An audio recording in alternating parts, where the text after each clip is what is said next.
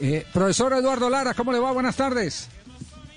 A ver, don Javi, un abrazo muy especial para usted, para Ricardo y para, para Juanjo. Eh, bien, gracias a mi Dios, acá.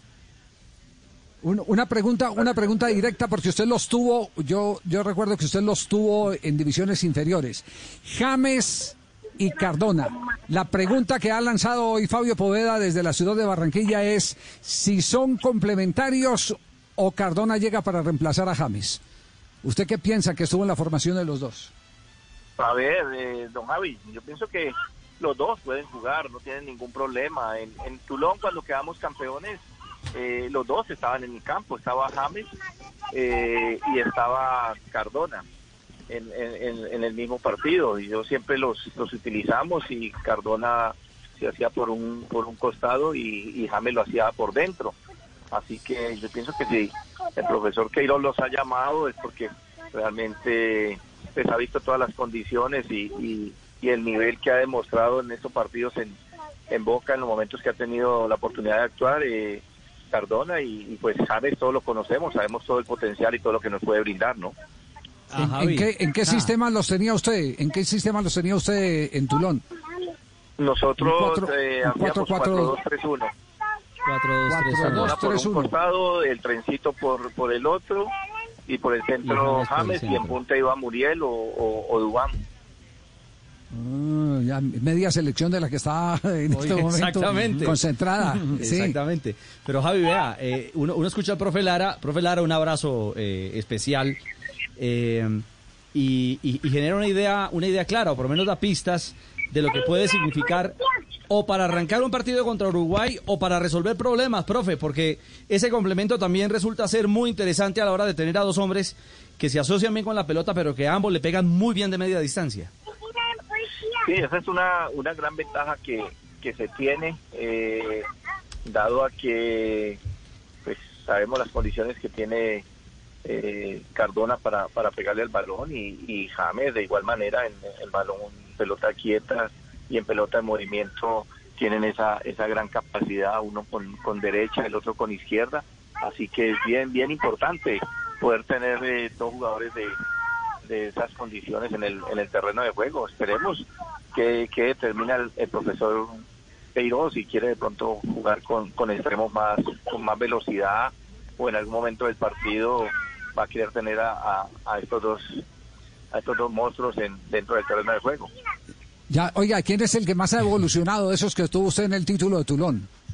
Muriel, Zapata, eh, James, eh, Cardona, ¿cuál, ¿cuál es el de más eh, acelerada evolución? Que usted diga, uff, bueno, ¿este cómo creció? Don, don Javi, yo pienso que Dubán en el momento en que se en que lo llevamos a la selección se nos criticó mucho porque él estaba en, en, en América en ese momento, casi no, no, no actuaba y, y no tenía pues esa, esa condición técnica que, que todos le, le, queríamos que nos, que nos entregara a nivel de selección.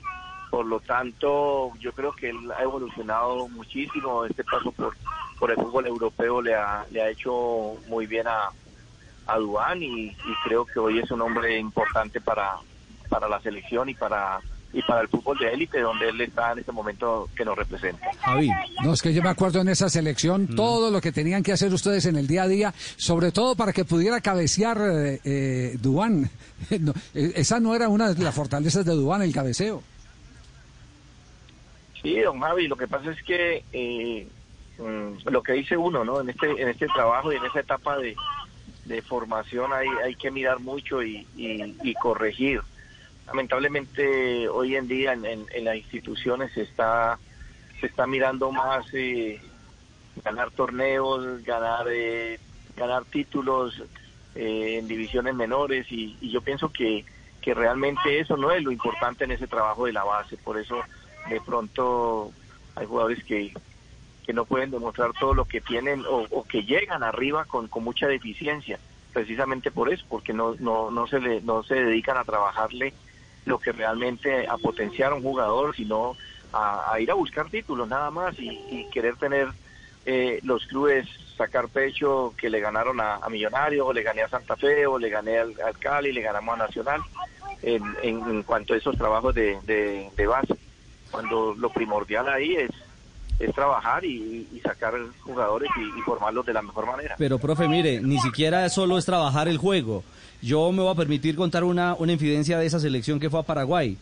Eh, es que a veces los pequeños detalles son los que hacen diferencia, eh, Javier y oyentes. Ustedes y usted particularmente sí que trabajó a Dubán también en la capacidad del habla. Es decir, Dubán era un tipo mucho más retraído. Y yo recuerdo que allí en Paraguay, profe, eh, se hacía, como en muchas otras concentraciones, un trabajo con muchos de estos chicos y uno de ellos era Dubán Zapata. Sí, realmente, como yo, como digo siempre, nos tocó, nos tocó pasar de los... Se le cortó, profe. Se, nos fue el hilo, se nos fue el hilo ahí. Sí. Gracias de todas maneras al profesor Eduardo Lara eh, por eh, su tiempo. Sí, más adelante los... Ah, no, más adelante. Sí, ahí es. Ya, ahí volvimos con, con Lara. ¿Iba a rematar, profesor Lara, antes de, despedirlo? Sí, no, le estaba contestando la, la, la pregunta eh, referente al, al tema de, de que encontramos jugadores que tenían, eh, muchos de ellos tenían problemas y tratábamos de solucionarle, o sea, íbamos al, al, al, al punto donde teníamos que llegarle al, jugador y ahí lo potenciábamos y, en la otra parte, en la parte personal, también tratábamos de, ayudarle al, al máximo y, hoy en día pues lo ve uno y se siente uno satisfecho de, de, poderlo ver en el fútbol de élite y representando al país. Claro, así es. Eh, hay veces que nadie se acuerda de lo que pasaron estos muchachos y del compromiso que asumieron quienes los estaban manejando. Como por ejemplo preguntarle, ¿y usted por qué no iba a entrenar? Y recibir una dura respuesta, porque me tuve que ir a conseguir algo porque no había comida en mi casa. Eh, y, y, el técnico eh, o, no tenía para el transporte y el técnico tener que sacar, tome estos 20 mil pesitos, lleve leche para su casa, pero no me falte al entrenamiento de mañana, que mañana le doy leche con, con, con, maíz, algo así por el estilo. Profe, un abrazo, muchas gracias. Don Javi, un abrazo para usted y para todos. abrazo, profe. el profe. Listo, gracias. Saludos a todos por ahí. un abrazo. abrazo, bendiciones.